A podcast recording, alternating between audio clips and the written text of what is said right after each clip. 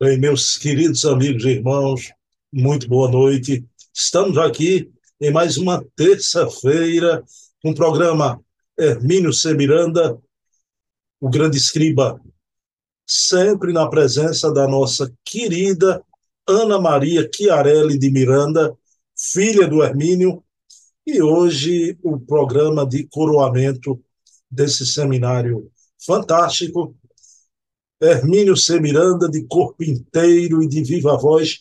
Pela primeira vez, o movimento espírita brasileiro está assistindo o Hermínio palestrando. Então, isso foi uma dádiva que veio às nossas mãos através do amigo do professor Hermínio, o querido Valdemar Krepke. Nesse último programa, eu quero agradecer ao querido Valdemar, essa delicadeza com que ele nos ofertou para o nosso programa, né? através de Ana Maria, esse seminário inesquecível, inédito, histórico e já inesquecível. Na noite de hoje, o Hermínio vai coroar sua brilhante oratória com a eloquência de luz, a eloquência do amor, não das palavras. O Hermínio vai continuar a fazer o alerta ao movimento espírita para o momento grave até um momento grave que adviria nos dias de futuro. Ah, tudo que Hermínio apontava e já era um problema se intensificou. E hoje temos um movimento espírita, nas palavras de Hermínio, muito minado. Bem, meus queridos irmãos, mas antes de trazer a Maria aqui, Quero rapidamente hoje apresentar os nossos programas da semana, não é? Hoje, terça, o programa de Hermínio. Amanhã, quarta, sempre às 20 horas, 8 da noite. Resenha literária com pesquisador e documentarista Silvio Mariano. Na quinta-feira, Herculano, o metro que melhor mediu Kardec, com dona Heloísa Pires. No domingo, às 20 horas também, Bezerra de Menezes, o Kardec brasileiro, sempre com o historiador Luciano Klein. Todos os programas de memórias, de historiografia, não é? é de, de uma beleza muito agradável a gente mergulhar na história, na essência, na raiz desses grandes baluartes, na raiz da própria história do Espiritismo no Brasil e no mundo. Aos sábados temos os programas mensais. Primeiro sábado, Leon Denis, o apóstolo do Espiritismo, com Charles Kemp, presidente da Federação Espírita Francesa. No segundo sábado, sempre às 20 horas, todos, memórias e reflexões com César Perry de Carvalho, ex-presidente da FEB, um homem que viveu por dentro os bastidores, a cena do movimento espírita, e é um programa importantíssimo da biografia do César e o movimento espírita, o qual ele viveu décadas né, entranhado tá, no seu seio. No terceiro sábado, o programa Portfólio Fontes Primárias, com Ada Ribeiro, curador do Museu Acol, 3 mil documentos de Kardec, da época do alvorecer do Espiritismo em França, com a letra de Kardec, com a letra dos médios de Kardec, a gente vê aqui os documentos do Adair Ribeiro, do ACOL. E no quarto sábado, temos com Leonardo Marmo Moreira, articulista da revista É, formador, o programa O Eco da Imprensa Espírita, repercutindo tudo que sai na imprensa espírita do Brasil e do mundo naquele mês. E no Leonardo Marmo, aqui conosco, a gente uma conversa fraterna. É o campeão de visualização aqui do nosso canal, tá? Sempre com, com milhares de, de views, né? É um negócio impressionante. Ok? Pessoal, vamos iniciar o nosso programa de hoje, elevando o pensamento a Deus, agradecendo esse momento de culminância que é o seminário Mediunidade obsessão desobsessão. Então, pedindo permissão a Jesus, a quem tudo devemos, iniciamos o nosso programa da noite de hoje. Pessoal, vou, sem delongas, colocar Ana Maria aqui na nossa tela para conversarmos. Bem, meus amigos, meus queridos amigos e irmãos, já está aqui Ana Maria Miranda, para esse momento maravilhoso. Ana, chegou o dia do coroamento do seminário do grande escriba. E aí, Ana, tudo bom? Tá, tá tudo ótimo. Muito obrigada. Boa, boa noite a todos. É, eu, eu só tenho agradecimento. Minha a única palavra que surge na minha cabeça é agradecimento, agradecimento, agradecimento por tudo. Foi uma beleza, foi, vai ser, o, o, o todo vai ser uma beleza. E era a minha maior intenção que as pessoas conhecessem o papai. Os livros, eu sei que as pessoas gostam, eu sei. É, eu conheço as, as histórias dos livros, né? Que as pessoas falavam muito com ele e cumprimentavam muito. Mas conhecer o papai foi, para mim, a coisa mais importante. E você poder passar isso pela técnica moderna da digitalização das, da, dos digitais da vida, né? É muito importante. Foi muito lindo. Eu, eu, eu, eu, eu gostei de, de poder passar a imagem do papai ao vivo, para as pessoas verem como é que ele era. Obrigada, Bruno. Ana Maria. Obrigada a todos. Vamos fazer aquele agradecimento de sempre, mas com um adendo. Foi um pedido que o Valdemar Krepke me fez, um pedido de ser o Valdemar nesse programa aqui, agora é lei. Não é? é lei. É lei. É. Então, mas foi um pedido realmente muito importante, Ana. Veja bem.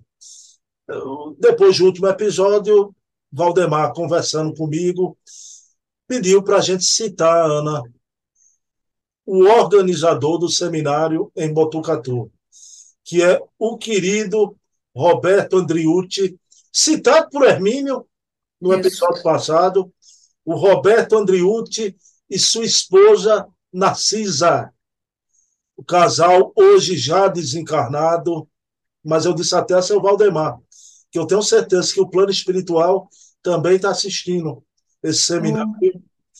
Então, e o Centro Espírita do Roberto Andriucci é o Centro Espírita Caminho da Verdade em Botucatu. Então, Roberto Andriucci, onde estiveres, Dona Narcisa, a gratidão, né? que a memória do coração Gratidão eterna a vocês por esse momento tão belo, tão lindo, e a gente agradece, né? Em memória ao Roberto e à dona Narcisa, e sempre ao Valdemar Crética, né, Ana Maria? Valdemar, eternamente. Eternamente. Bom, aí, Ana, no chat eu ouço um comentário das pessoas que dizem respeito ao seminário, né? Que pena que está acabando. Eita, está chegando ao fim. Eu só quero lembrar uma coisa, né?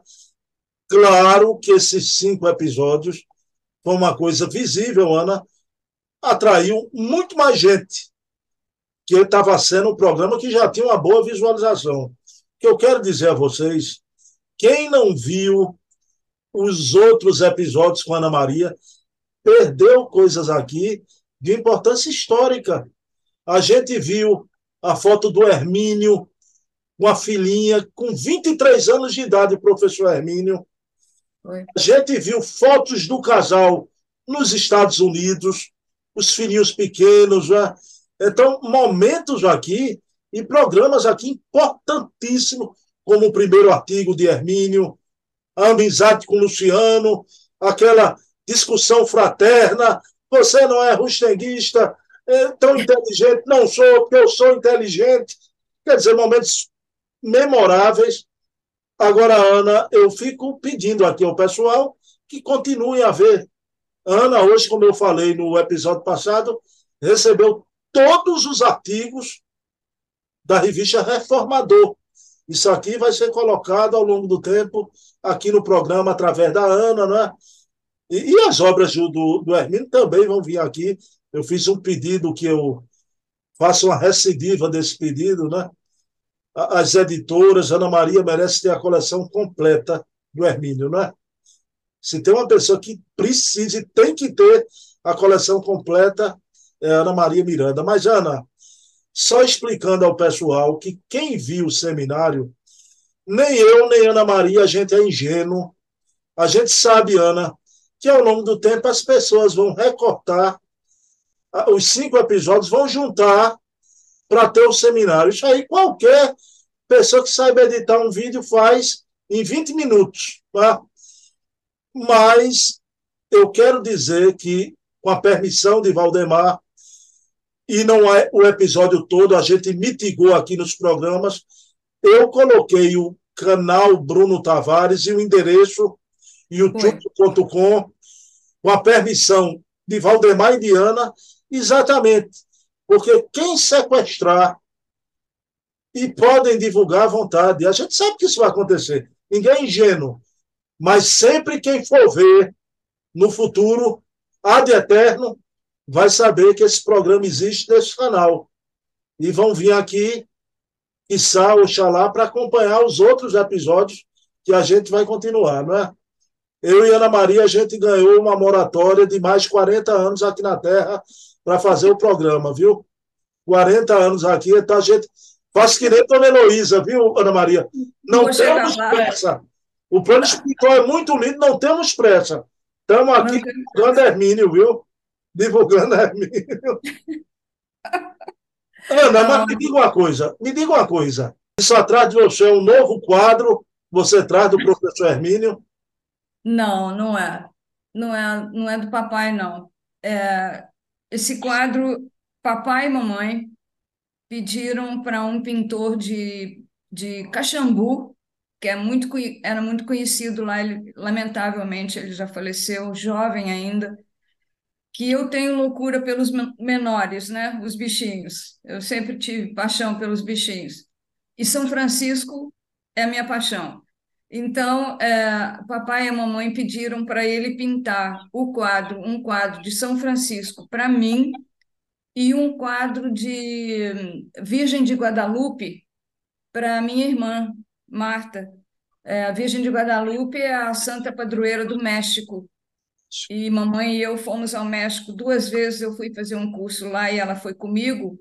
E nós íamos à igreja da, da Virgem de Guadalupe no, no domingo. Bruno, é a coisa mais emocionante do mundo. A, a, a, a igreja, a calçada da igreja começa na rua, na, na via, e depois tem uma, uma enorme uma entrada assim para a igreja. As pessoas vão da rua até a igreja de joelhos. As criancinhas, as mães segurando as criancinhas, a coisa mais linda. E a, a Virgem de Guadalupe teve uma importância muito grande também na nossa vida por conta de proteger a minha irmã quando ela estava esperando a filha. Lamentavelmente, o rapaz que, que pintou esse quadro para mim pintou o quadro e morreu antes de fazer o quadro da Virgem, o que eu lamento profundamente. É, mas que, que, que a gente vai fazer? E, eu, e ele morreu lá em Caxambu. Mas esse quadro de São Francisco, eu vou mostrar para os senhores, é, é uma preciosidade. Eu trouxe ele da sala de visita para cá só para só perturbar o Bruno, porque o do papai é pequenininho, o meu é enorme, é lindo, divino, maravilhoso. Basta eu vou, eu vou tentar levantar a câmera aqui para vocês verem. Olha aqui. Dá para ver? Dá para ver. Lindo, lindo, lindo, Ana Maria. É ele segurando uma pombinha na mão que e embaixo dos pés dele, ah lá, uma branca, tem uma branca no chão, uma pombinha branca, tá vendo? No pé dele, Irani Dias, o nome dele. E eu tenho adoração por esse quadro, é muito bonito. É São Francisco Jovem. E eu, eu, vou, eu vou dizer por que, que eu trouxe ele eu vou porque o papai vai falar nessa nessa nessa última parte, né? Que ele vai falar. Ele diz que ele fundou, fez o, o grupinho dele, né? Mediúnico, com médium, é, seis pessoas ao todo, ele como dialogador e foi e disse assim: esta é a nossa oferenda. Lembra dele falar isso no, durante o filme? E aí ele voltou e disse assim: fazer, e assim como Francisco, ele falou assim, e assim como Francisco, fazei de nós o seu instrumento. E essa foi a palavra de Francisco de Assis, né? Fazer aquela oração linda de São Francisco de Assis. Fazer de nós um instrumento de sua paz, né? Então, é por isso que eu trouxe para homenagear essa última parte da, da palestra do papai sobre a proteção de Deus, naturalmente, de Jesus e de São Francisco de Assis, que ele tanto gostava também.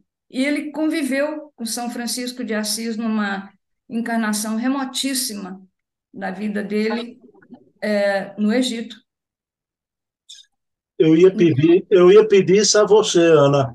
Quer dizer, o professor Hermínio, naquela encarnação em que ele fora sacerdote, nos caminhos da evolução planetária, em um momento ele se encontrou com esse espírito, os dois encarnados, né? Foi. Foi. Não foi quando ele foi o padre, o, o, o Bernardo de Claraval, não. Foi, isso foi no Antigo Egito. No Egito Antigo. É, no, no Egito Antigo. Ele, ele, ele, ele, ele esteve com São Francisco de Assis. Então, ele era um, era um santinho que ele tinha no, no coração, sabe? Muito lindo. Ô, Ana, é, veja bem, que, que coisa impressionante, né? O movimento espírita, sabe, isso é propalado até pelos grandes médios, né? Que Francisco de Assis, na época do Cristo, era João Evangelista, o discípulo amado. Então, a gente pode depreender que o sacerdote egípcio, que for Hermínio, se encontra no Egito Antigo com Francisco e, novamente, nos dias do cristianismo, como Barnabé e João, o discípulo amado, estiveram ali também, né? É, é. Ana Maria, isso é tudo muito lindo, Ana Maria. É, e, e eu, eu tenho uma, uma, uma, frustração bastante grande, mas eu, eu compreendo as coisas. Eu, quando me aposentei em 2014, é, a minha intenção era eu, eu, eu e uma amiga de Brasília, nós íamos nos preparar fisicamente para fazer aquela, aquela viagem de Compostela, sabe? Santiago. São Francisco fez, né? Mas, infelizmente, eu não pude porque papai tinha morrido, morreu um ano antes, morreu em 2013, eu me aposentei em 2014 e não tive tempo de me preparar fisicamente, porque você precisa de um preparo físico. Eu tinha, mas é, eu já estava já, já não podia mais porque a, mãe, a mamãe ficou sozinha. Eu não ia deixar a mamãe aqui para ir para a Espanha, não, para atravessar. Nós íamos fazer o percurso todo. Eu fiquei devendo a mim mesma, mas eu sei que São Francisco está conosco, comigo, e essa minha amiga de Brasília também. E um dia a gente vai se encontrar, com a graça de Deus. Ana Maria, tem, tem futuras já encarnações e tem uma coisa que se chama corpo espiritual, né? Santiago está na sua agenda, tenha certeza disso? Está na minha agenda, Santiago de Compostela. E até tem um chefe americano, que ele, ele era meu chefe direto, ele era o, o, o administrador, e a seção de recursos humanos ficava sob as ordens dele. Né? E ele foi para Paris ele foi daqui para Paris. Aí ele soube que eu ia me aposentar, ele sabia, né? Ele foi meu chefe. Quando eu me aposentei, que saiu propalado em tudo quanto era canto lá, nós tínhamos um jornalzinho chamado Tico Tico, e, e saiu lá uma reportagem comigo, e ele, ele recebeu em Paris, e ele foi tão simpático que ele disse, Ana, eu estou em Paris, acabei de me mudar para o meu apartamento, do meu apartamento eu vejo a Torre Eiffel, e vou, quero te dizer que vocês achou, você está planejando fazer a, a viagem de Compostela e onde você precisar deitar sua cabeça, algum dia você tenha uma cama na minha casa para você dormir. Falou assim para mim. Fiquei muito emocionada. Ana Maria Miranda, você é uma figura notável. Não. Você tem esse amor que seu pai tanto pregava, vivia, ele inoculou dentro de você também. É. Ana Maria, olha, eu queria dar uma explicação pessoal. A gente vai abrir o seminário aqui, o fecho, coroamento. Claro, eu voltei um pouquinho para trás, quando o Hermínio está entrando naquela coisa do movimento espírita minando-se por dentro, as obras antidoutrinárias, e o Hermínio vai. Pessoal, é o seguinte, preste atenção. Quando terminar o seminário, todo mundo vai ficar de pé, batendo palma, que é um momento lindo, emocionante, né? Todo mundo vai bater palma, porque tem gente que só vê, eu, eu conheço o, o, o povo espírita, né? Que está com pressa e só quer ver o, o seminário, né? termina o seminário, aí sai da tela. Pessoal, esperem, porque o Hermínio ainda vai dar uma pequenininha entrevista de duas perguntas para o Toledo sobre regressão de memória e sobre o que ele achou do seminário. É bem rápido. E a gente vai ver um momento maravilhoso, lado a lado, sentado, Sueli Calda Schubert e Hermínio Corrêa de Miranda, ambos já na vida espiritual, né? E ali um jovenzinho conversando com Hermínio, que é o querido Guto Abranches, amigo do Hermínio, amigo da Ana, sempre em contato, embora parece que ele não está mais jovenzinho como estava naquela época, né, Ana? Eu não mandei a foto para você porque eu não, eu não sei como tirar do, do, do zap para mandar para você. Ele que tem que fazer isso. Acho que ele está com medo. Eu gosto muito de ver as pessoas através do tempo. Eu queria ver o Guto hoje, né? Mas é muito interessante porque o Guto era um jovem e o Hermínio muito atencioso, entretidos naquela conversa fraterna, e a Sueli com aquela elegância dela de sempre, né? De sempre. Ele era um anjo. Ele era um anjo. O papai dizia um anjo caído do céu por descuido de Deus. Ele falava assim. A gente trouxe Sueli Caldachup, está aqui em Recife, vou lhe mandar uma foto, eu abraçado com ela, né? Pessoa claro. maravilhosa. Ana Maria, vamos lá, vamos ver esse fecho. Né? Que momento, né? É, é um momento, é um momento assim agridoce, né? É, que a gente vai passar com essa última, uh, última não, com essa é a última é, pa parte da, da, da, da palestra dele, mas é muito lindo. É muito lindo. Vocês vão conhecer um, um papai que vocês não conheceram até agora. É, olha, mas me permita Preparem-se, preparem-se. Vocês vão ver o Hermínio brabo, com o dedo em riste, a, a firmeza com a pureza da alma, com a verdade. É uma coisa impressionante, né? É, a convicção a convicção que ele usou tanto. Pois vamos ver. A linguagem do Hermínio carregada de convicção e de amor à doutrina. Exato. Ana Maria, vamos lá? Vamos. Você pega o babador aí e fique babando para o seu. Ah, meu Deus do céu, eu, meu Deus do céu. Eu vou anotando as coisas, viu? Fica aqui tá eu bom. e Ana. Então, a, a gente aqui de vez em quando eu dou uma cutucada nela aqui, viu, pessoal? Ana, teu pai é, é, é demais. Obrigada. Vamos lá. E mais uma vez eu lembro: Deus não se alcança pela inteligência, somente pelo amor. Que o amor ultrapassa os conceitos da racionalidade. Mas isto é apenas um parêntese. Vamos ver uma pequena amostra do que aconteceu nestes 40 anos, especialmente nestes últimos, digamos, 10 anos. Desde que Emmanuel escreveu aquelas coisas que já estava denunciando a infiltração do movimento espírita pelos espíritos que estão interessados em desagregar a obra do Cristo.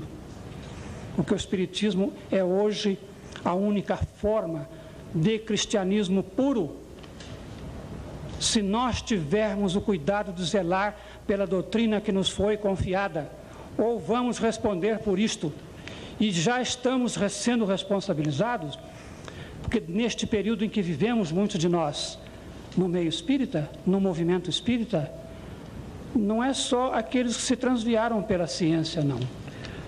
Nós temos hoje uma proliferação incrível de livros mediúnicos inadequados, inaceitáveis do ponto de vista literário ou doutrinário. Histórias sem pé nem cabeça, mal escritas, doutrinariamente falhas, porque qualquer pessoa senta, escreve um livro e acha que psicografou. Há pouco tempo me chegaram os originais às mãos, o espírito que assinou, J.W. Rochester. Eu disse, o que isso? Rochester vai fazer um negócio desse? Nunca. Jamais. Uma história sem pé nem cabeça. Eu lamento muito porque a médium talvez tenha sido, tenha tido boas intenções, ela achou que estava produzindo uma obra satisfatória, uma história sem princípio, meio e fim. Eu não fiquei sabendo que história que ela queria contar. Se pelo menos a história fosse perfeitamente encadeada, né? Mas não, é não são só livros romanceados, são livros doutrinários que estão tentando passar a mensagem espírita para nós que estamos um pouco mais experimentados. Você identifica os equívocos e os rejeita, mas e por aqueles espíritos que ainda estão começando, que não têm ainda condições ou capacidade ou conhecimento suficiente para identificar os equívocos e colocar-se à margem deles. Uma vez eu tive até uma interferência um pouco, in, não digo inoportuna, mas impertinente. Fizeram um congresso aí de escritores espíritas, não tem nada contra eles, que eu também sou um escritor espírita. Mas eu acho que eu sou escritor espírita porque circunstâncias que eu nem sei como nem porquê. Porque na realidade ah, eu tenho uma vida profissional, tinha, né? Porque me aposentei. Mas eu não vejo muita necessidade de estar me filiando, comparecendo a congresso. Enquanto eu estou num congresso lá, eu deixo de fazer um artigo, escrever uma página de um livro, ou ler uma outra, né? Então, eu, quando li as, as conclusões do congresso num jornal, dizia lá, uma tese seguinte, que os jornais, publicações espíritas, deviam publicar toda e qualquer matéria, mesmo contrária ao espiritismo, deixando ao leitor a, como se diz, a condição de julgar, decidir se aquilo era bom ou não. Ah, meu Deus, nós estamos publicando, estamos fazendo publicações doutrinárias para orientar o nosso meio espírita e algum amigo simpatizante ou companheiro é, suscetível de ser influenciado pelas nossas ideias. Como vamos entregar a ele o pão e o veneno? O alimento bom e o alimento estragado? para que ele decida se deve usar ou não. Então, as publicações espíritas não devem ter a censura, no sentido de que pode dizer isso, não pode dizer aquilo, mas ou nós estamos fazendo publicidade, divulgação das nossas ideias, ou estamos acolhendo em nosso meio ideias. Em a condição de julgar, decidir se aquilo era bom ou não. Ah, meu Deus, nós estamos publicando, estamos fazendo publicações doutrinárias para orientar o nosso meio espírita e algum amigo simpatizante ou companheiro é, suscetível de ser influenciado pelas nossas ideias. Como vamos entregar a ele o pão e o veneno? O alimento bom e o alimento estragado, para que ele decida se deve usar ou não.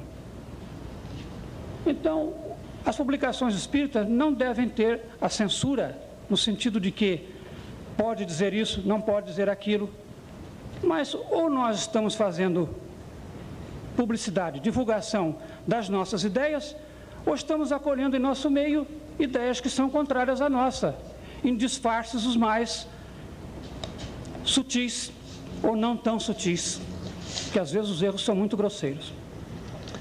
Então, nós estamos acolhendo no meio espírita uma literatura indesejável do ponto de vista doutrinário. É preciso fazer alguma coisa porque isto não é trabalho só daqueles que estão encarnados, é trabalho de instituições, de grupos, de espíritos que estão atuando, que estão agindo, que estão atuando, por exemplo, voltamos ao Divaldo, através da vaidade. O médium gosta de ter o seu livro recebido pelo médium tal, né? Lá na capa do livro, novela, não sei o quê, livro doutrinário assim, o assado. Então começa o médium a dizer assim, ah, você é um bom médium, vamos publicar aí umas obras com, por seu intermédio. Até eu escrevi uma historinha que saiu, eu acho que na Revista Internacional.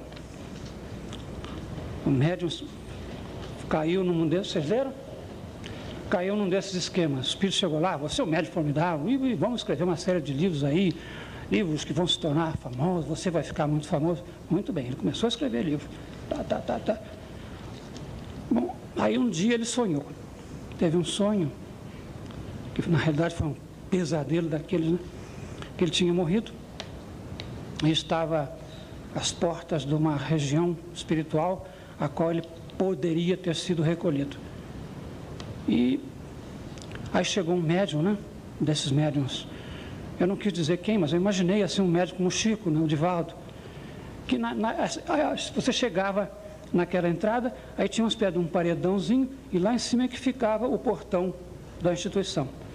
Então, aquele médium chegou ali, chegou alguém, empilhou os livros dele ali, tá, tá, tá. ele subiu, psh, foi embora. Aí o nosso companheiro, né, que tinha escrito os livros, não estava ainda publicado, viu passar uma criatura com o livro dele, tinha se suicidado por causa do livro. O outro estava perturbado porque tinha lido o livro dele. Então aquelas criaturas chegavam, tinha um buraco no chão, botavam o livro ali embaixo, era um degrau que descia para baixo. Chegava o outro, botava outro livro, era outro degrau que descia, falou, estou perdido, vou para o buraco. Bom, em suma, ele acordou desesperado, tentando salvar aquela gente naquele sufoco. De manhã cedinho, antes que a família acordasse, ele levou os originários dele para um mato, assim, queimou tudo. Que médium, grande médium, nada, eu estou arranjando complicação. Então a gente precisa ter bom senso. Ou se o médium está envolvido não tem esse bom senso, alguém precisa ver para ele. Este livro não pode ser ou não deve ser publicado no meio espírita. Vamos passar para aquelas criaturas que nós estamos tentando ajudar com os conhecimentos que recebemos, passar uma mensagem falsa, enganadora, que leva aos atalhos, que leva ao desencontro, ao desequilíbrio, à desarmonia, à desagregação do movimento espírita, porque sem movimento espírita a doutrina é só um livro. O movimento não é uma necessidade, não para ser exagerada. Não vamos constituir agora um outro Vaticano dentro do Espiritismo. Tem que ter um mínimo de organização, mas eu falei mínimo. Uma vez que se cria uma hierarquia, o Espiritismo é hoje um centro de poder. O centro de poder atrai aqueles que estão em busca do poder. E há quantos séculos se apoderou o mundo espiritual negativo da nossa querida Igreja Católica? Milhares, dezenas, centenas de séculos, desde a primeira época. O espiritismo primitivo era mediúnico, havia sessões de desobsessão, sessões de instrução de orientação espiritual, a fase que os, os historiadores do cristianismo chamam de pneumatismo. O que é pneumatismo? Pneuma é uma palavra grega que quer dizer espírito. Então você tira pneuma e bota espírito. Espiritismo. O que é a epístola de Paulo, capítulos 13, 14 e 15. 12, 13 e 14 o livro dos médiuns do cristianismo primitivo, leia lá, está com todas as letras. A diversidade dos carismas. O que são carismas? Mediunidade, vidência, cura, incorporação, está tudo lá, tudo direitinho. É só estudar. O que aconteceu com o cristianismo? Os espíritos se infiltraram, estes espíritos que o Emmanuel está falando, que são até os mesmos que já estão ainda, muitos deles. Bom, o cristianismo está então com o instrumento das sessões mediúnicas. Vamos passar a utilizar esse mesmo instrumento para desagregá-lo. E foi o que aconteceu. Lembram-se? A epístola de João: examinai todos os espíritos, verificai se são de Deus. Paulo, Pedro, todos advertem contra a infiltração que já estava ocorrendo no tempo deles.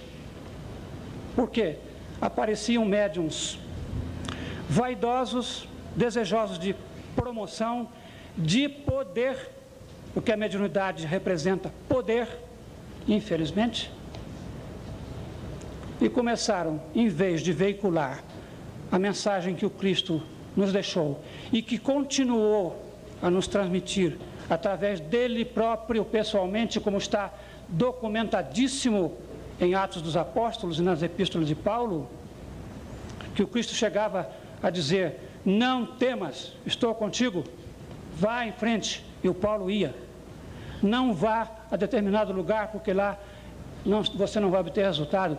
Vá a Macedônia, ou então fique. Não, vá a Corinto. Tenho muitos de meus trabalhadores lá. E ele foi, e Corinto foi o foco de radiação do, do cristianismo, depois de Antioquia, evidentemente. Né? E eu estive em Corinto em 77. Foi um dos dias mais dramáticos da minha vida. Quase morri lá mesmo outra vez. Aquelas, aquelas emoções. A gente sabia que está numa praça onde Paulo falou subir naquela pedra onde ele pregava as multidões. Aquela pracinha, aquelas, aqueles boxes de pedra, né? em volta parecia um, um mercado moderno. Aí eu subi lá em cima, tinha um versículo, Epístola aos Coríntios. O que importa a aprovação do momento que passa, se nos aguarda a glória eterna. Chorava feito uma criança. Então o guia falou: que aquelas florzinhas do campo ali eram camomila, que é até um chá calmante, né? Então eu baixei e comecei a colher camomila, porque o que eu ia dizer que eu estava chorando ali, por quê? Toda aquela gente me, me olhando. Corinto, centro de radiação. Então o Cristo transmitia. Eu escrevi uma crônica, manhã de primavera em Corinto. Até hoje, quando a leio, eu choro. Reformador, 78 talvez, manhã de primavera em Corinto. Ela impressionou tanto o coronel, aquele coronel amigo do, do Eloy, Kramer, né? Kramer. Que ele foi lá em casa para me conhecer, falou, eu nunca vi um negócio daquele, eu comecei a chorar também. Ai, esta vida. Bom, é isso. Deixa eu tomar aqui um pouco de fôlego.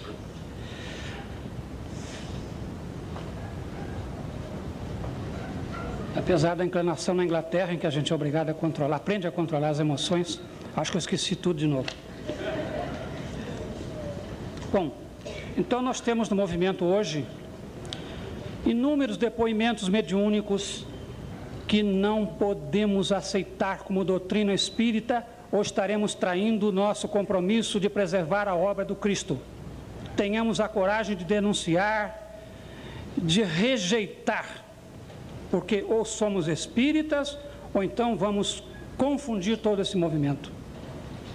Com o cristianismo primitivo, a tarefa das trevas foi fácil, porque ainda não havia obras escritas. Os textos começaram a ser modificados pelos interesses pessoais de cada um. Nós temos hoje os evangelhos todos mexidos e enxertados. É um prodígio da bondade divina que esses textos, mesmo mexidos, mesmo adulterados, aviltados, tenham conservado intacta a mensagem do Cristo. Porque lá está ela, é só buscar. E foi o Espiritismo que iluminou para nós estas verdades que lá estavam escondidas atrás dos dogmas, das alterações, das adições, das supressões como se mexeu dessa maneira na palavra do Cristo? Por quê? porque havia um interesse em parar o cristianismo e, de certa forma, conseguiram.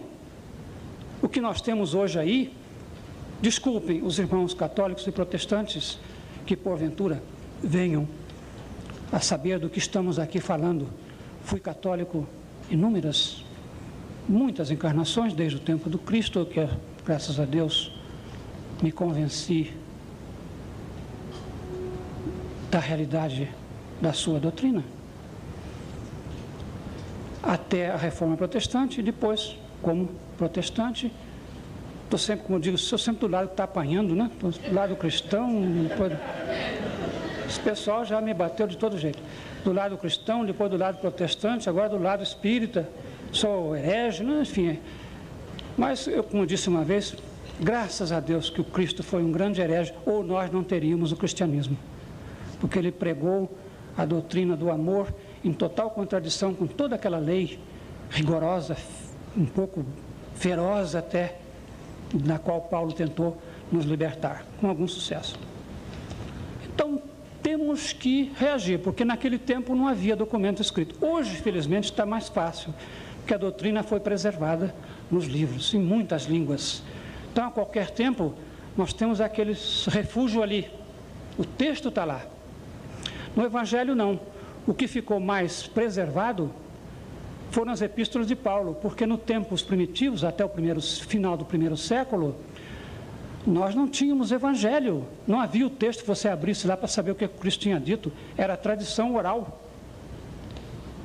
Não havia escrito. As epístolas, sim, que começam no ano 51, parece. Está nas marcas do Cristo, eu não me lembro mais o detalhe e vai até o tempo em que Paulo morreu, no ano 70 mais ou menos, né? 60 e poucos. As epístolas são os primeiros documentos cristãos e um pouco mais preservados. Por quê? Porque elas se espalhavam pelas diversas comunidades. Se Paulo tivesse escrito apenas uma carta, mandado para apenas uma cidade e ficado naquela cidade, provavelmente não teríamos os textos das suas epístolas. Mas aquilo se difundia. De Corinto passava para Antioquia, de Antioquia para Atenas, não sei para onde. Atenas, aliás, o cristianismo não floresceu na época de Paulo. Mas difundiu-se então, os textos foram mais ou menos preservados. Nós não teremos essa desculpa. A doutrina está aí inteirinha, limpinha, novinha. A nossa espera, porque o livro dos Espíritos, não se iludam, é apenas uma síntese é um documento com tomadas para o futuro. Ele é para ser desenvolvido, é para ser estudado, para ser desdobrado, não para ser aviltado e distorcido. É preciso muito cuidado com o legado que o Kardec nos deixou, que é o legado do Cristo restituído a nós, pelo próprio Cristo. Vocês sabem que o Espírito de verdade é o Cristo. Então, estamos recebendo textos inadequados e os aceitando e lendo-os e nos deixando envolver naquela atmosfera de equívoco. Estamos enveredando por uma tendência moderna, não tão sutil, de politização do movimento espírita. Estamos criando uma teologia da libertação, permitindo que se crie uma teologia da libertação, dentro do espírito, numa tentativa inaceitável, para dizer o mínimo, de conjugar uma doutrina materialista, ateia, com conceitos de liberdade espiritual, de espiritualismo, de amor, de trabalho em favor do Cristo. Como poderíamos conciliar doutrinas assim. Então, as pessoas que estão fazendo isto, com todo respeito pelas suas convicções, geralmente jovens, idealistas, estão sendo também manipuladas, me desculpem. Estão se deixando envolver. O espírita pode e deve ser participante da política do seu país, ele não é um alienado, tem seus direitos de cidadão. O espiritismo não. Mesmo porque, se conhecessem bastante doutrina marxista e doutrina espírita, saberiam que são irreconciliáveis. O que, que estamos tentando fazer? O que, que estamos tentando receber? Ignorar o problema? Deixar que o movimento assuma uma realidade que se torne depois irreversível? É preciso alguém assumir a responsabilidade de dizer essas coisas e a coragem de dizê-lo. Então, estamos tendo novidades também no meio espírita, como, não sei se vocês tomaram conhecimento, uma técnica chamada doutrinação mental. Pois é, exatamente atacando o cerne do movimento da, da, da do, do, Espiritismo, que é a mediunidade, o intercâmbio comum do espiritual. Por quê? Partem de, sutilmente, inteligentemente, mas não bastante inteligentemente, de um princípio doutrinário consagrado. Kardec diz: a linguagem dos espíritos é o pensamento. É verdade. Os espíritos não usam palavras. Eles nos transmitem uma forma de comunicação, eu costumo dizer, anterior à palavra. Eu não posso estender muito aqui, primeiro que estou ficando já meio na fase pré-desencarnatória.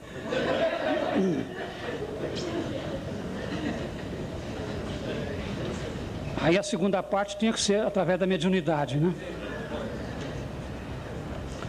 Mas primeiro que. Como é que eu estava mesmo dizendo? Como? Determinação mental. Segundo, realmente, essa, essa, essa, essa matéria está tratada com muito detalhe, com algumas novidades que eu acho que vão incomodar. Eu vou ter que mostrar se tem no Emanuel, ou se tem no André Luiz, e não vou achar o livro sobre mediunidade, que vai sair pela USE. Já estou preocupado com. Ah, mas o Manuel não diz nada. O, meu Deus. O Espiritismo, temos que compreender uma coisa. Disse que o livro dos Espíritos é um compacto de ideias. É o que se chamaria hoje um pacote ideológico. Precisa ser desdobrado. Tem tomadas para o futuro. Ali está uma estrutura a ser não digo modificada, desdobrada, ampliada, estudada. Mas, por favor, não se foge das doutrinas fundamentais. Senão estaremos entrando pelos caminhos que levaram o cristianismo a isto que nós estamos vendo aí.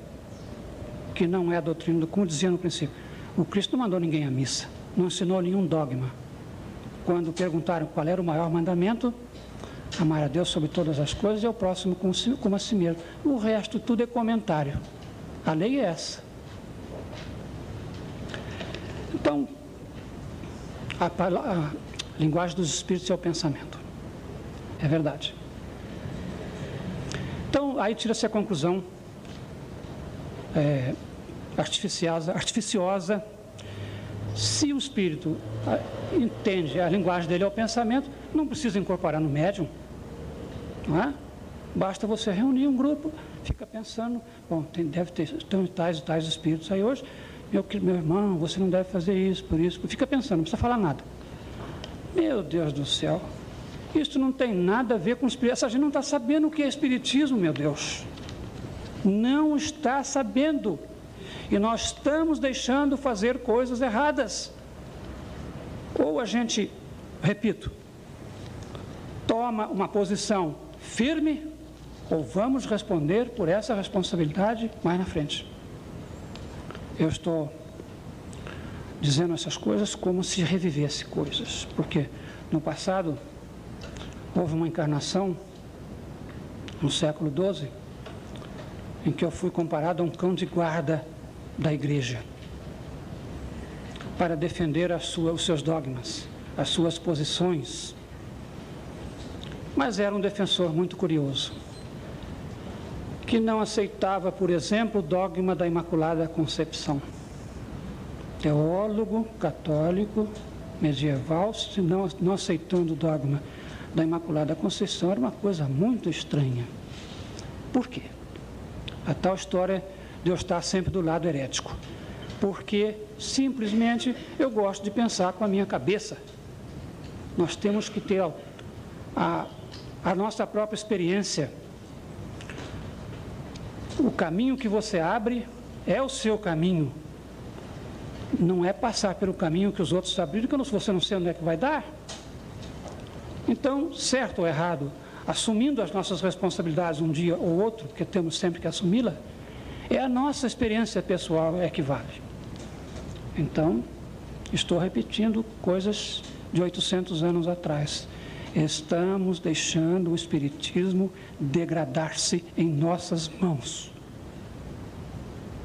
Vamos nos conscientizar disto, assumir as responsabilidades correspondentes e reagir porque o Espiritismo está sendo vítima, como movimento, insisto, está sendo vítima de uma das maiores obsessões da história, como o cristianismo já o foi. E deu nisto que está dando aí.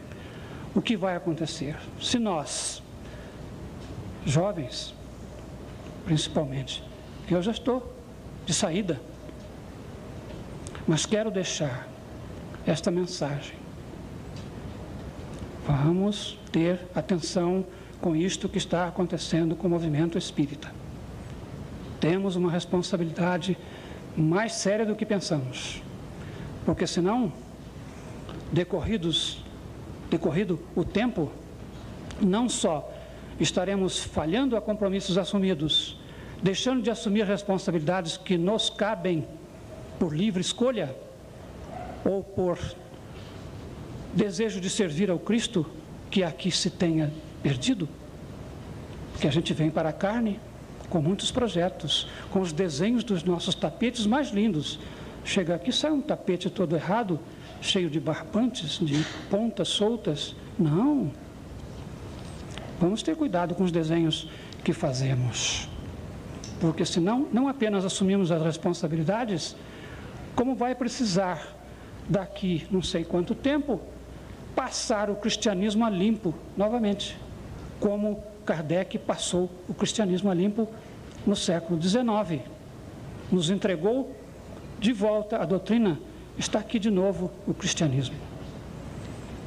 Então, por isso é que eu escrevi um artigo que a Sueli até tem com ela aqui em Botucatu, no Mundo Espírita, com esta pergunta: outra vez Será que vamos permitir ou admitir ou consentir que a mensagem do Cristo vai novamente ser desmantelada pelas instituições poderosas, não tenham dúvida, são poderosas, que existem no mundo espiritual?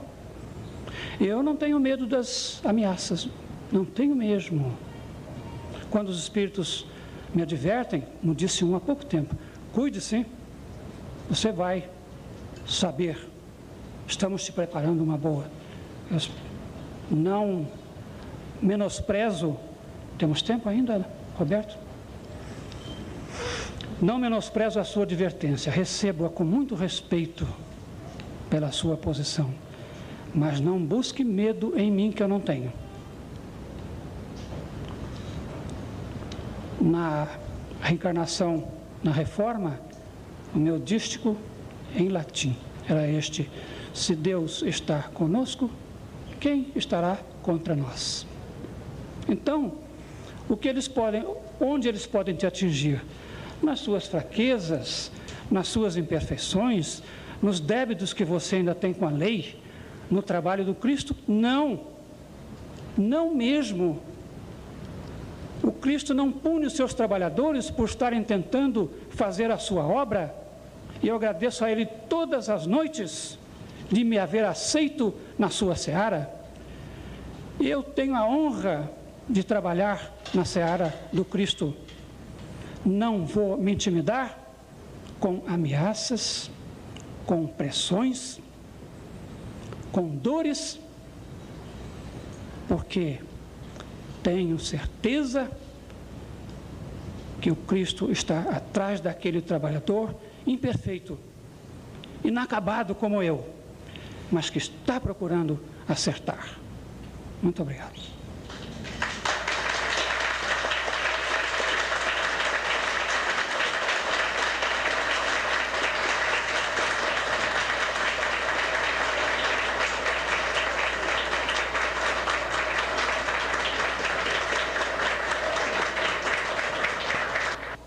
O doutor Hermínio Miranda, autor de Diálogo com as Sombras, livro este que está sendo retratado pelo autor neste nosso encontro, nos traz com satisfação a presença desse grande conferencista que é Hermínio Miranda. E nós perguntaríamos a ele qual é a eficácia da regressão de memória na terapia da desobsessão. Eu acho, Toledo, que não, não, não é que seja uma panaceia ou que deva ser usado indiscriminadamente em todos os casos, mas em alguns casos, na maioria deles de muita complexidade, em que o espírito está muito preso às suas obstinações de vingança, por exemplo, a regressão de memória ajuda a ele próprio a entender o problema e resolvê-lo, porque coloca-o diante da realidade das suas próprias culpas. Quando ele sofre uma perseguição, uma, tem uma angústia qualquer muito grave provocada por alguém, é claro que existe uma culpa anterior, da qual ele está é, compreensivelmente esquecido para se proteger de, de, de da dor. Né? Então a regressão leva ele a essa condição de se lembrar daquilo e compreender, afinal de contas, que ele também é culpado. Então é preciso compreender e perdoar o outro também. E o encontro aqui em Botucatu? Válido? Ah, foi uma experiência maravilhosa, pelo menos para mim, não sei que impressão, que como foi recebida, ah, pelo menos a minha conversa, mas você viu ontem a palestra do Divaldo, que maravilha que foi, como ele trouxe ensinamentos, experiências e tudo. Então eu acho que foi um trabalho pioneiro, eu acho. Magnífico. Eu acho que ele vai colocar depois, vai pegar o seu close. Mas faz assim de lado, é.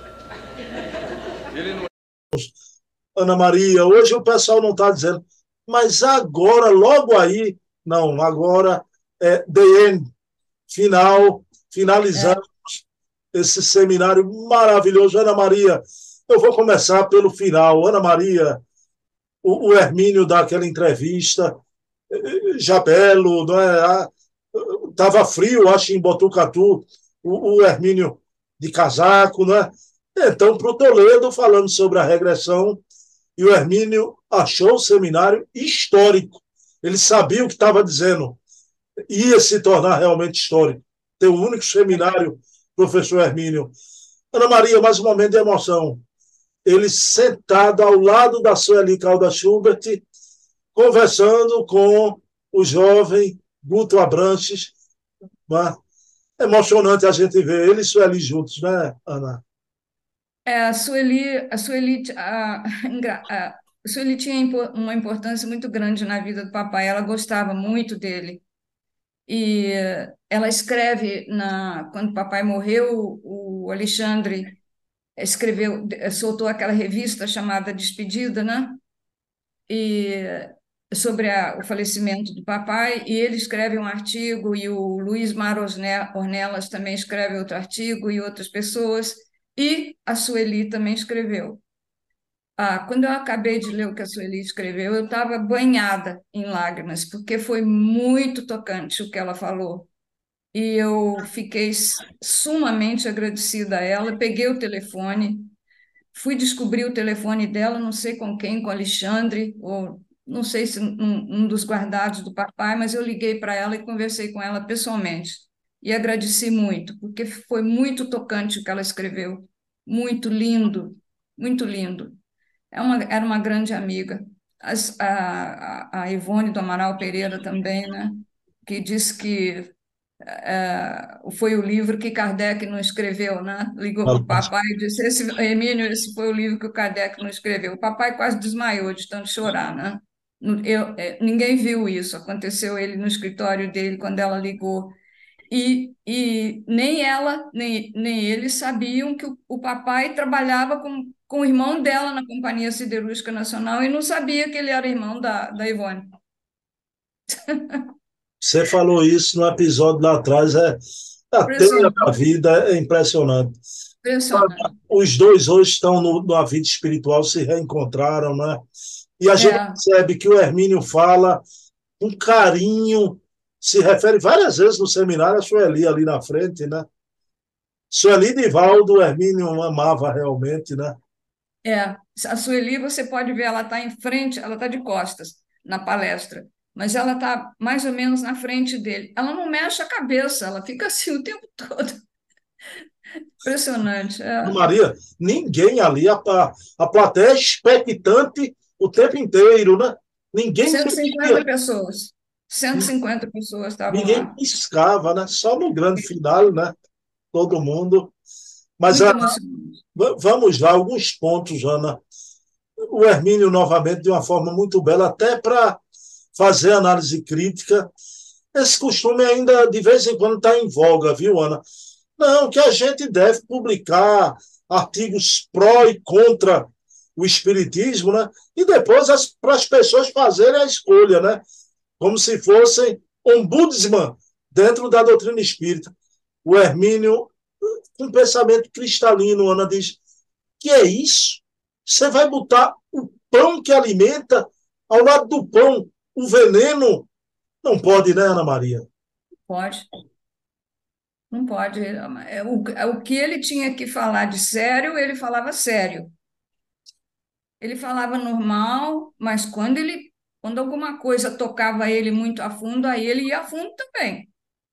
Agora tem um momento, um momento de maior firmeza, e o Hermínio, ele como um espírito lúcido, mas quando ele previu, estava começando a politização no movimento espírita, uma teologia da libertação no movimento espírita, querendo adequar o, o marxismo dialético, o materialismo dialético, os princípios espíritas, o que Hermínio diz que não tem como não se coadunam a liberdade espiritual da mensagem espírita com o materialismo, né, Ana?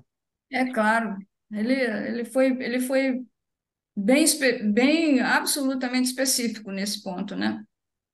Acabou. Ele falou o que ele achou e que ele, o que ele achava a vida inteira. Ele disse: a doutrina está aí, escrita, fixa. E isso, dito por Hermínio, assume um, um, um caráter muito importante. Ele criticou essa politização adentrando o movimento espírita, mas era um homem que, na sua vida, ele não tinha, não se envolvia com temas políticos, Jeana. De jeito, de jeito nenhum. nenhum ele era o que, o que eu chamo de apolítico.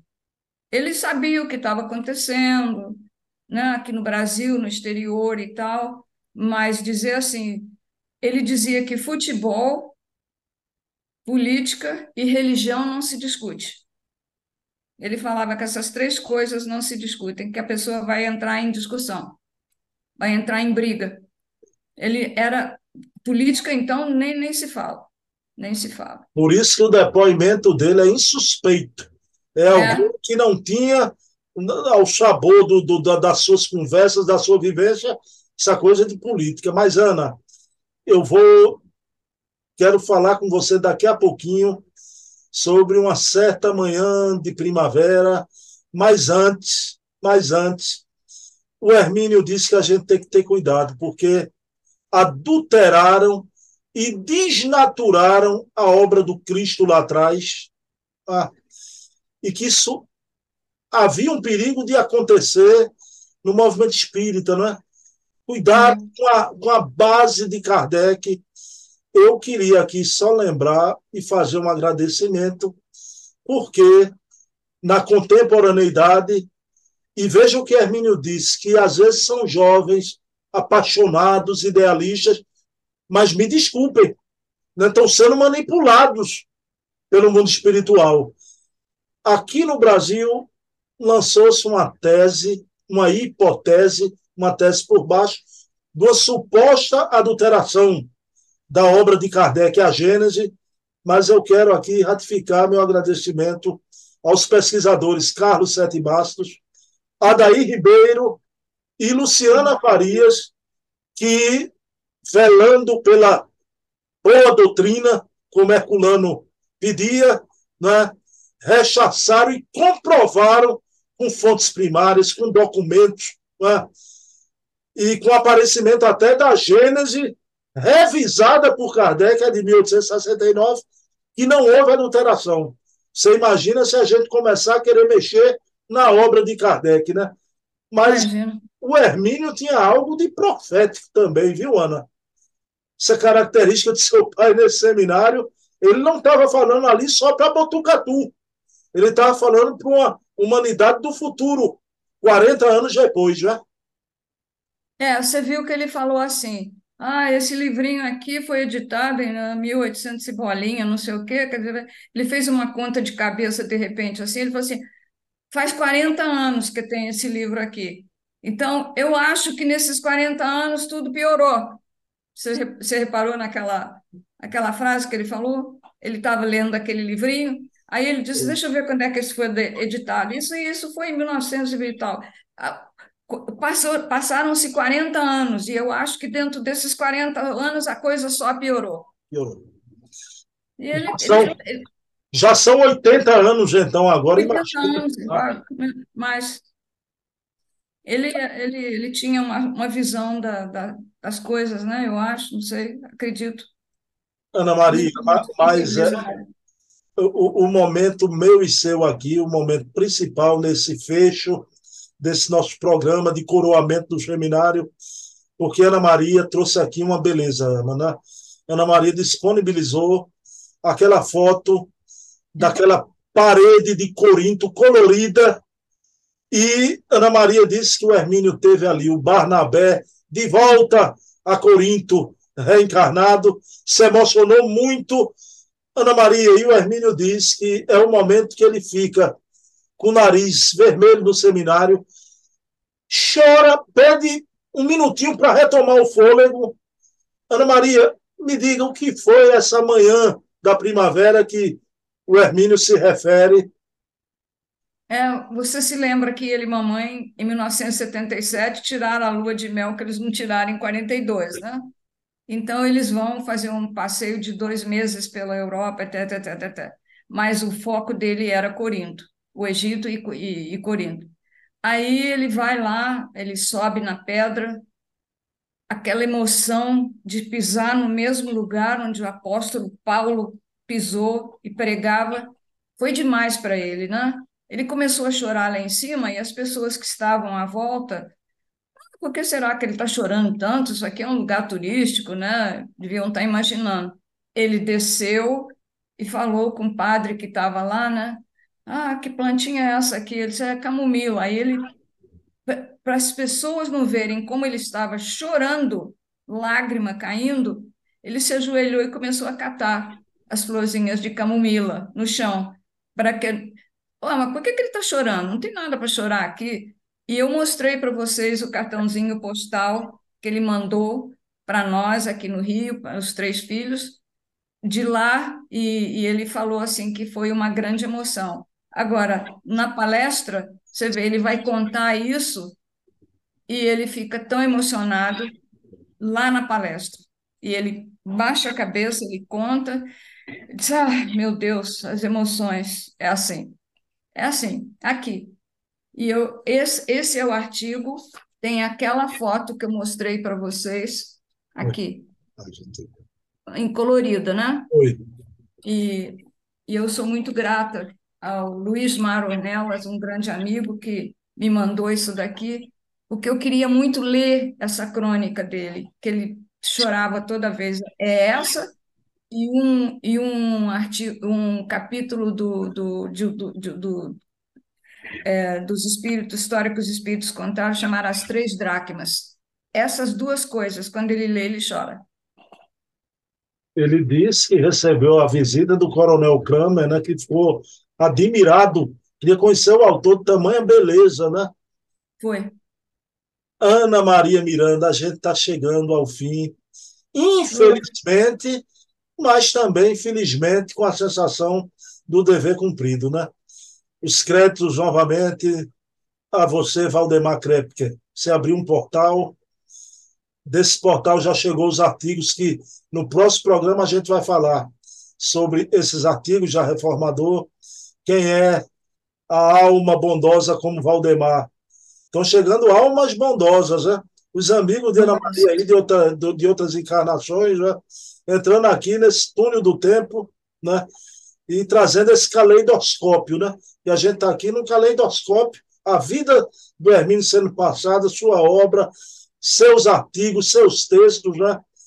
Ana Maria, eu vou pedir para você fazer a prece final, mas eu queria antes, para a gente fechar esse nosso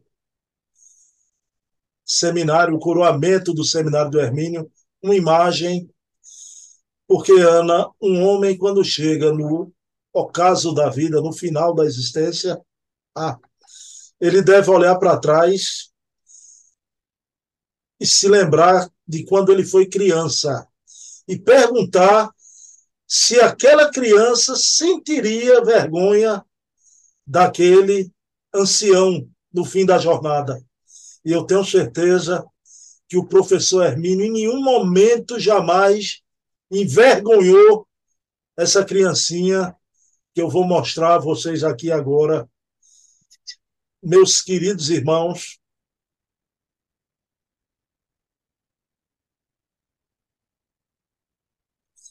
Ana Maria, eis aí o grande escriba, Hermininho C. Mirandinha, lindo de viver, no alvorecer da vida. Ana, que foto foi essa? Esse é ele com dois anos de idade, na casa da vovó. Essa foto tem 103 anos, mais ou menos. E, mas vocês reparam a atitude dele de hominho, né? Ele é um hominho, né?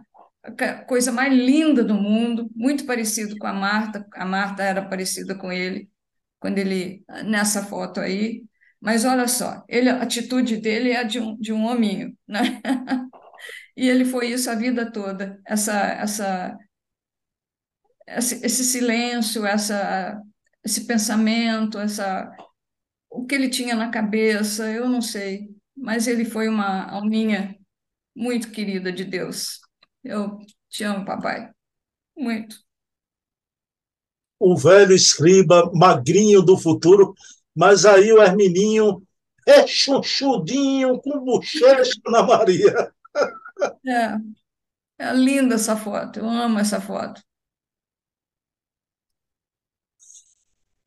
Ana Maria Miranda, quero aqui, no final, agradecer a você. Você é uma mulher notável, extraordinária.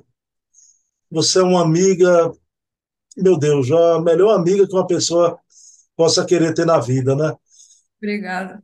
E você traz esse amor do Hermínio. Eu acho que é o maior legado que Hermínio lhe deixou.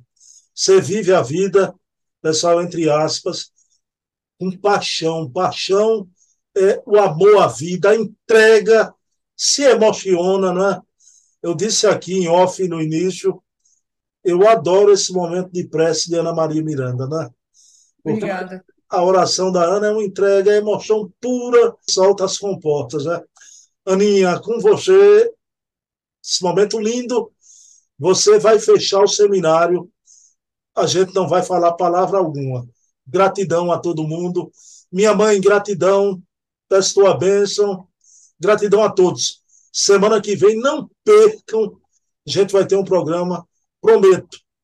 A gente vai tentar que seja sempre um programa especial. Ana Maria trará Hermínio Miranda aqui novamente. O conteúdo fica aí ao sabor da surpresa, né? Ana Maria, por favor, a prece final. Ok, eh, Bruno, eu agradeço tudo que você falou, só que nessa prece, como vai ser a, a última da, da, da, da, palestra do papai, então eu escrevi uma carta a Deus para falar do papai. Você me permite? Professor, professor Hermínio está balançando a cabeça ali, viu? Está tá balançando a cabeça, pai. E Pedro. Vamos lá. Senhor, Estamos aqui para lhe agradecer eh, pelas suas bênçãos. Agradecer ao irmão Valdemar Krepke e sua esposa Virgínia, pelo precioso vídeo e por conta da maravilhosa tecnologia do mundo, pudemos ver e ouvir o seu filho abençoado, vivo e vibrante. Depois, e não menos importante, gratos ao Bruno Tavares por tornar possível a divulgação dessa preciosidade de 36 anos. O senhor pode imaginar a falta que essa criatura faz há tanto tempo nas nossas vidas? Mas o amor não tem passado. Nós o amamos. Da mesma forma, podemos imaginar a alegria que foi a sua chegada à espiritualidade. Quando ele viu o Senhor sorrindo, de braços abertos, aconchegando-o ao seu coração de pai, pelo tanto que esperou. Mais do que ninguém, o Senhor sabe que ele é gente, gente mesmo, mas sem dor, porque nunca teve medo de ser gente. E sabe também como ele o ama, porque, como o amor não tem passado, acredito eu que jamais o tempo poderá interferir no amor. Ele nunca teve um conflito com suas leis, porque sabia que o Senhor era onisciente, onipresente e onipotente, e procurou estar sempre envolto na sua luz, porque ele conhecia a existência das sombras. Ele nunca conheceu o ódio, porque ele o ama e porque o amor dele nunca enlouqueceu. Porém, ele sempre foi ele sempre compreendeu os ódios, dores e remorsos alheios. Para estes, ele foi um irmão humilde e amoroso. O verbo amar para ele é sempre conjugado no singular ou no plural, mas sempre no presente, ou seja, amo ou amamos, porque para ele não existe tempo no amor e para o se amar. Perdoa minha interferência, Senhor, mas disso ele disse ter convicção. Sei das conversas que vocês dois tiveram há séculos e séculos, sem pronunciar uma única palavra, se comunicavam pelo amor. O Senhor o intuía apenas com o olhar, no que ele dizia que era a época da pré-palavra. Ele o entendia pela emoção, que melhor define os que se amam. O Senhor, desde sempre, é o tudo dele. Ele semeou suas verdades, mesmo as mais severas ou difíceis, entre aqueles com os quais se relacionou durante séculos e agora na sua mais recente encarnação. Ele sofreu as consequências das incompreensões daqueles cujos problemas se arrastavam há séculos ou milênios. Ele enfrentava. Ele os entendia perfeitamente e quando procuravam, ele lhes ouvia e lhes falava de modo tão carinhoso que lhes dava a esperança de um alívio sofreu perseguições, tristezas, cobranças dos que os rebeldes se valiam de suas invisibilidades para o ferir. O Senhor sabe disso, porque sua lei não aprova, mas autoriza essa cobrança. E foram muitas as que ele enfrentou quando defendia seus ensinamentos. Mesmo assim, pacientemente explicava e praticava sua teoria do perdão. Confiou cegamente em todos os conselhos que o Senhor passava para ele por intermédio de seus mensageiros maiores, aqueles que mediavam suas instruções para ele. Todos eles, grandiosos espíritos eternos, muito o ensinaram, protegeram e confortaram. Gratidão por cada um deles, Senhor. Mesmo acusado e ferido, ele ouviu, explicou e, principalmente, perdoou tantos incontáveis vezes.